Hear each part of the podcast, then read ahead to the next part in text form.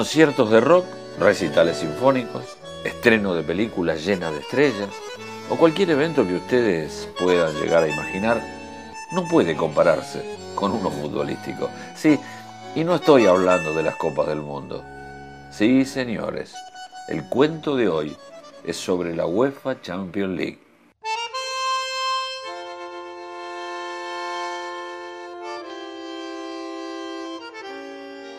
Voy a intentar convencerlos de que no hay nada igual a este torneo. No es tarea difícil pretender persuadirlos, ya que estamos hablando de un evento que es único y que logra tener protagonistas especiales en cada una de sus ediciones. ¿Cómo es esto? Por ejemplo, ¿alguno me puede asegurar que un conjunto de los más feroces gladiadores romanos puede caer batido en reiteradas ocasiones en dicho torneo? Ni emperadores, como Francesco Totti, ni guerreros, como Paulo Roberto Falcao, o el mismo Daniele De Rossi, pudieron lograr una victoria final en este gran evento. Una cosa es el Coliseo romano y otra la Copa de Campeones. Pero sigamos.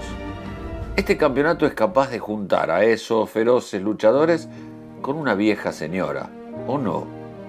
Con más de 120 años de antigüedad, supo consagrarse como el campeón en un par de ocasiones.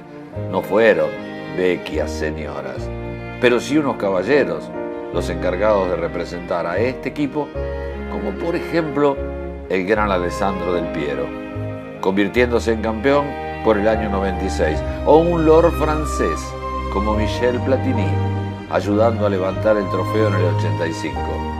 Claro que no podemos dejar de nombrar a Gianluigi Buffon, un viejo señor que no tuvo la suerte de poder levantar ese maravilloso trofeo.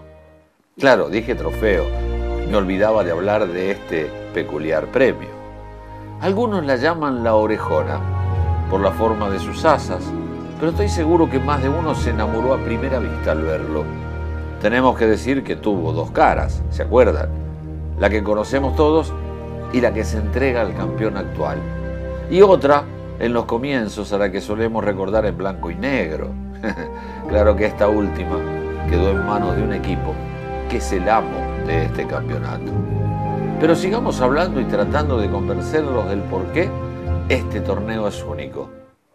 Es difícil encontrar otro de cualquier tipo donde un hombre flaco y casi sin músculos pudo vencer a poderosos atletas. Sí, sí, Johan Cruyff lo hizo posible, y no solo una, ni dos, sino tres veces y en forma consecutiva. O pensar que un Kaiser pudiera ser el encargado de librar batallas en distintos países para levantar el trofeo, como el capitán de un batallón alemán en los años 70. Sí, estamos hablando del gran Franz Beckenbauer. Un torneo solo puede ser único cuando logra tener un equipo galáctico jugando en él. Tantas estrellas juntas peleando por conseguir ese tan ansiado trofeo. Y que finalmente sea un monje blanco el que termine siendo el protagonista de sus conquistas. En un momento hablamos de alguien que es el amo de este torneo. Y nos referimos a un rey. La realeza se alza en el Madrid.